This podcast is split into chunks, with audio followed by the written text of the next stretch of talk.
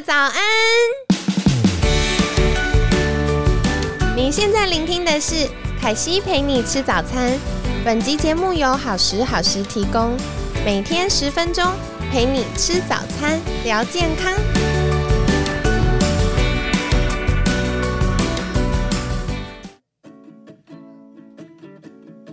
嗨，欢迎来到凯西陪你吃早餐，我是你的健康管理师凯西。今天呢，一样邀请到凯西的好朋友旭子。Hello，旭子早安！大家好，我是旭子。那今天星期四，我们要延续昨天的话题，还是要来聊聊各种健身当中的迷思。昨天真的聊很多，尤其是我相信很多人，尤其是女生，男生可能还比较好一点，就是女生对于吃这件事情都会非常的害怕跟担心，就是想说，我为了要身材改变，女生的第一个想法都是我要少吃。啊，或者是我不吃，我做一六八，我做断食。像我最近常常遇到很多的状况，因为现在我们毕竟在健身房，因为也练了两年多了，然后我几乎是天天出现，所以开始会有很多的熟面孔，人家把我当成是熟面孔，然后又觉得我练的还不错，看起来也很 OK。后来一听到我的年纪的时候，就更惊讶，因为看起来也不老，这样子也没有那么老，就二十八，所以他们自然而然会觉得说，哎，我我是一个还不错的指标。那因此就会有一些真的是健身小白妈妈啦，或者是那种呃，可能是一般说退休啦，上了年纪，就是有一些婆婆妈妈可能就会来开始跟我聊天或什么的，就会询问我有关于吃这件事情，因为我都跟他们讲说，练其实是其次，反而最重要是先调整饮食，因为你如果想要先看到身形的改变，吃这件事情真的是最重要，因为我们常常讲说七分吃三分练，练其实只占三分，所以。很多人就说：“那吃啊，不是就是要少吃多动？”我说：“你少吃又多动哦，哎，Huki，咩 Huki？因为你已经都多动。如果像我，其实像我现在的运动强度算蛮高的。我如果还少吃，那我真的就不用活了。我一定要吃够，吃营养。那我们在讲说吃这件事，最近最常被问到的就是有关于断食跟一六八这件事。”很多人说：“哎，一六八不是祝你一路发哦，一六八就是我们在讲说做十六个小时的断食，也就是。”空腹的状态，然后你的一天二十四小时就把它分配成只有在八个小时的时间内进食，叫做一六八。所以当然这个时间是可以调配的。我有时候最长可能是二零四，可能是二十个小时我是没有吃，然后四个小时我进食。可是我会跟大家讲，姐姐是有练过的哦，没有练过的人千万不要这样。一来是因为我已经长时间低糖很久了。在我开始重训之前，那时候我就已经是低糖的饮食、低碳饮食，所以我的血糖非常的稳定。我不会因为血糖的忽高忽低造成我会有低血糖、手抖、心悸、冒汗，我就不会急着要抓东西吃，所以。我因为是在血糖值很稳定的情况下，我要去执行所谓的轻断食是绝对 OK，甚至是进行到所谓的比较长时间的断食。有些人可能是做那个一整天的二十四小时的，有的人是做到两天四十八小时的。就是你必须是确定你没有那种心悸、手抖跟血糖问题的人，你才能够来执行。否则你一旦一昏倒，或者是说啊，你一饿，不要说昏倒，你可能一饿，你就是疯狂的想要抓有糖的东西吃的时候，你反而是更损失更大，因为更破功，更破功，吃更多，然后而且都是吃垃圾食物。没错，那人很有趣，就是在很饿的时候。或者是他饥饿过久的时候，特别想吃的都是那些不健康的，因为它高热量，对，所以你就会特别疯狂的想要吃那些口味很重、热量很高的。因为那时候你整个身体的机能状况是在一个很饥荒的状态，对，他疯狂的想要进食那些高热量的东西，所以你就会渴望那些东西。对，所以我们千万不要让自己变成是那个状态。你血糖很平稳，你觉得身体没有那种饥荒的感觉，你就不会想要疯狂的抓东西吃。所以我们在讲说吃这件事情，一六八，这是最近很多人问我的，就是可。不可以做？如果你确定你的血糖是平稳的，你不会有在饿肚子的时候发脾气，然后心悸、手抖、冒冷汗，那 OK，你可以试试看。但是如果你一开始觉得自己没有办法执行这么久，你可以简单的就是换一下那个比例，可能你是十四个小时的空肠，或者是十二个小时。其实十二小时很好做，你睡一个晚上起来，然后稍微呃就晚一点点的时间吃早餐，就已经是在做断食了。对呀，对啊，因为其实像大家正常，如果早一点吃晚饭，然后睡一觉，然后晚一点吃早餐，就已经十二个小时。对，已经十二小时。然后你如果稍微再颠一下，多两个小时变十四个小时也可以，或者是哎哎，我早餐就挪成早午餐吃 brunch 的概念 也 OK，那你就可以做。那我会建议有一些什么情况之下不适合执行一六八，或者是更不用讲轻断了，要更不用讲那个直接二十四小时断食的，因为那些是你要身体状况更稳定的。你要执行这个轻断，我会建议哦，年轻小女生不要做。哦，为什么呢？大家一般会觉得年轻小女生其实比较有本钱。对，正因为年轻小女生她的代谢是很怪、很快、很高的，你其实只要调整你的饮食内容，基本上你事实上就能够去有机会改变你的身形，然后你稍微再加一点训练就 OK 了。因为我最近有遇到的个案是小女生哦，十八岁哦，很年轻，就她的代谢竟然比我还要差。我们怎么样测量那个代谢？就是你晚上睡觉之前都上完厕所，然后去睡觉，量体重，然后啊，就是睡觉前你去量体重，然后隔天早上起床你再量一次体重，看一下你的体重差多少。如果你的体重差超过零点三以上，那就是代表你的代谢是很好的，是很 OK 的。如果你的代谢是在零点二以下，包含零点二，那就是很差很差的代谢，就是表示你的新陈代谢速度是很缓慢的。一般都是那种。中老年人才会有这种，对，才是那种零点二，或者是你甚至有的是体重都没有变，然后那是更吓死的，就完全没有在代谢。因为我们在睡眠过程空长时间这么久，照理来说，它应该是要代谢掉一些你的身体的一些脂肪了，很微量的，它应该要代谢一些热量，因为毕竟晚上我们还是有心跳、呼吸等等的新陈代谢修复啊，嗯所以它还是会需要一些热量。那如果一整个晚上体重都没变。那其实就代表，哎，是不是运作上出现有可能？比如说你吃太咸，你可能水肿了，或者是说你其实真的就是代谢太低。那我说我最近遇到那个个案，就小女生才十八岁，结果他的代谢测量起来大概是在不到零点二。哇！我一看到我就哦，听到这个数据，我就是很惊讶。我就问他说：“那你最近都做了什么？”他也有在运动啊，又在吃啊。后来才发现，他平常的热量就吃的不足，然后再来就是他还做一六八。你已经吃不足了，又一六八，你的身体处在极度饥荒的状态，所以他就开始吃进来任何东西就倾向于储存成脂肪。没错，没错。所以小女生千万不要做，因为小女生本来你们其实代谢就很高了。像你看小朋友中来中去那种 卡称啥到会，他们都那种代谢很高，所以他们即使吃很多，就是吃比大人一般多来点的糖，事实上是 OK，它是可以代谢掉，因为它是可以被消耗掉的。那大人是因为久坐不动，就很容易会。长出脂肪来，因为它就储存成脂肪嘛。所以其实像孩子、青少年时期这些，他们的糖量吃高一点，事实上 OK。但是当然，我们希望他那个糖起码是比较天然健康的糖的来源，比方是从碳水来的，好的碳水啊，比方是从这个水果里面都好，不要是那些加工的糖果、饼干啊，哈，或者是一些加工食品这样子。对，然后再来就是我们要特别讲到，就是如果说你要做这个饮食的这样的一个，你要先去了解的，就是说到底你的这个基础代谢跟你的这个我们讲说你的呃总热量每天需要到底是多少？其实像以我的体重来讲的话，我大概五十来公斤，五十出头公斤这样的一个体重，我光是一整天哦，我所需要的基础代谢大概就是一千四百大卡。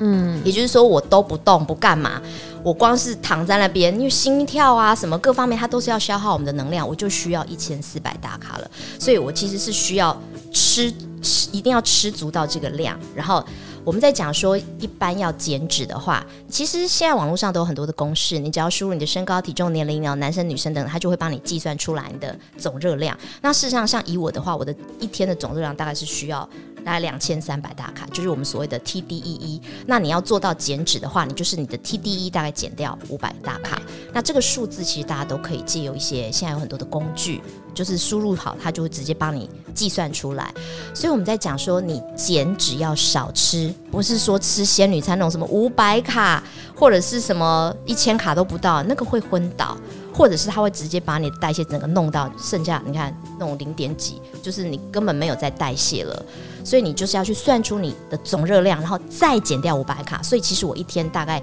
需要吃到的热量，一定我如果要减脂的话，我要吃到一千八百大卡。所以其实旭子提到很重要的议题啦，因为嗯，很多女生会觉得我要瘦身就一定要少吃多动，可是如果你会觉得饿，然后你在忍耐那个饥饿的过程，其实。会影响到我们甲状腺的功能。对对那代谢就会减退了。对，而且更夸张的事情是，呃，我们之前有合作过的医生呢，他就发现，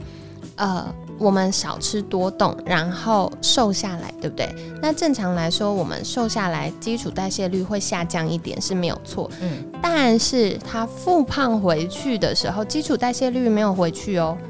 然后那那真的很衰的，很衰，就是白白胖回去，然后代谢没有变好。而且多半减下来可能是肌肉组织，没错，那胖回去都胖脂肪。对，所以就很衰，你要耗损了你的肌肉，因为其实。所以为什么人家说哈，一开始你掉启动，大部分都是水分而已，因为就是你掉了肌肉，然后它没有办法含水了，对，所以其实你真的要减掉脂肪是很困难的事情。那所以我们会建议大家，就是你一定要吃对，然后你的热量分配那个少吃，并不是说你就吃成仙女餐那种五百卡、八百卡，那个会饿，那个是不行。你享受一点饥饿感，那个 OK，但是你是如果是饿到会不舒服的状态，那个其实就是真的会伤害你的身体，就是它可能会让你掉肌肉，也会让你的这个新陈代谢都整个下降，所以这个要特别来注意的，就是即便你看，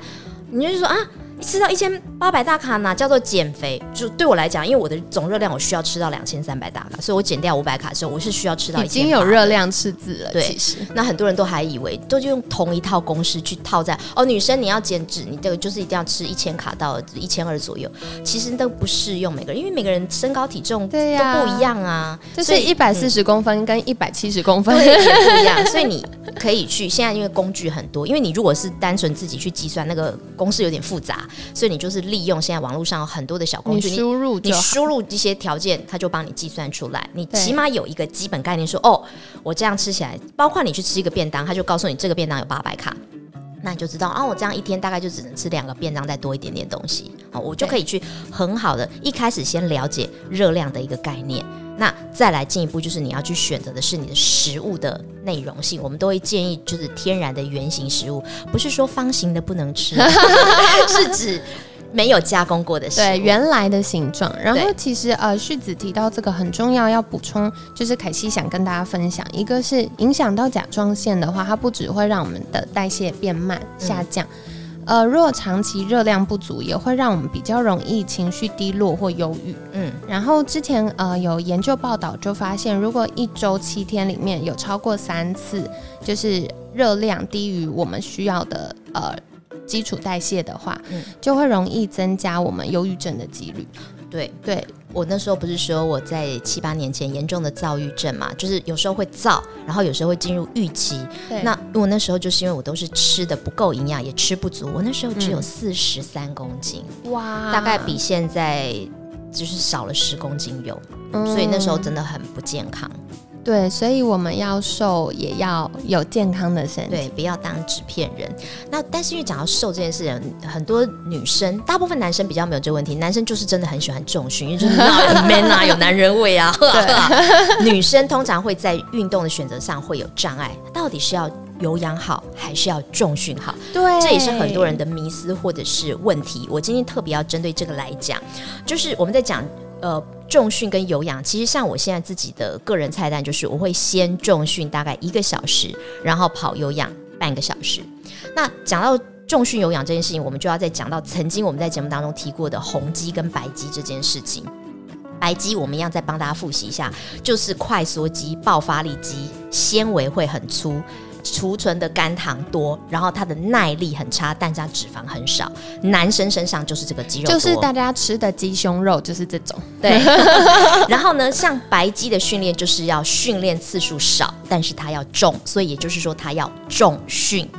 那女生的话是红肌多，红肌就是慢缩肌，它是属于耐力肌，它的纤维也比较小，所以那个练不大。你看，像跑马拉松的选手都不会有大块肌，都是瘦瘦的，他们都是这个红肌很强。然后呢，当然他的肝糖储存的也比较少，耐力他就很好，所以你做女生你要去逛八个小时的街都不会累。完全不会累，但你叫他做重训八分钟，他就瘫在那边死给你看。对，所以这就是我们天生的肌肉的一个差异性。但是因为针对不同的这个肌肉，你就可以有不同的训练方式。像女生因为红肌多，所以它的训练次数就要多，然后重量轻，所以像有氧就是属于这一类的。嗯，那我们怎么分配呢？如果你跟我一样，同时都有想要跑重训跟有氧，因为有氧对呃减脂来说是比较好的，就是说它是可以达到全身性的脂肪都可以帮你做一个减少。好，那女生的话，因为是。通常耐力肌比较强，所以他们都会觉得说，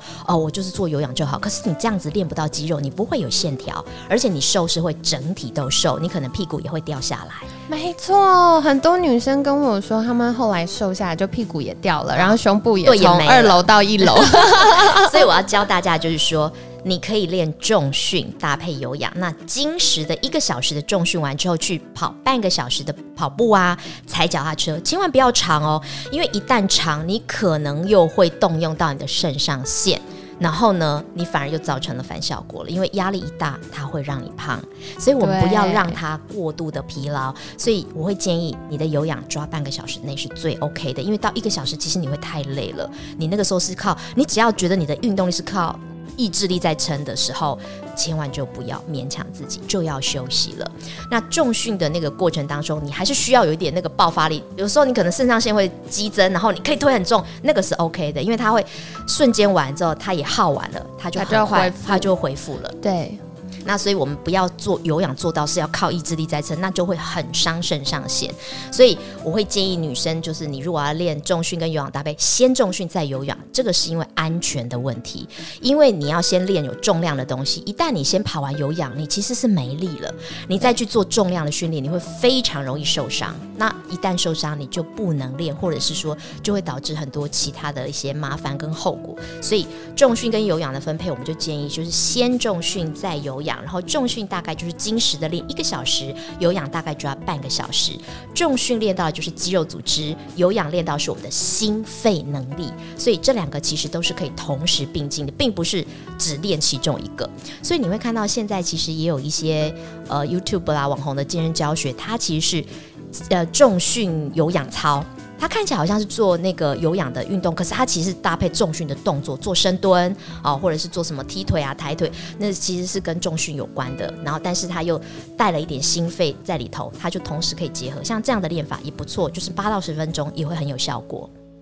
好，非常感谢旭子的分享。其实刚旭子有提到，呃，肾上腺，像现在很多呃上班族可能平常工作压力很大，然后慢慢就会有一些自律神经失调啊，晚上睡不好啊。或者觉得压力很大的状况，其实适度的呃重训或有氧的搭配，也可以有效改善自律神经失调的状况。嗯，它可以帮助我们交感跟副交感神经重新设定、重新启动一次。嗯，所以它为什么可以这样子呢？就是因为我们呃在重训或有氧过程，那个强度比我们日常的生活再高一些。它就会让我们压力荷尔蒙在那个短短的时间瞬间飙高，可是因为我们没有这么长时间，所以它飙高之后它会恢复。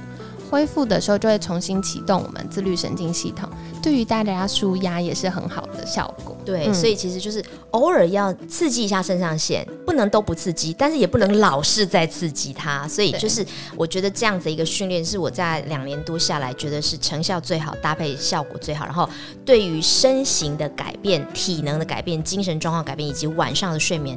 最好的一个状态的训练方式是这样子，太好了，的确，因为像科学研究也的确发现，就是结合重训和有氧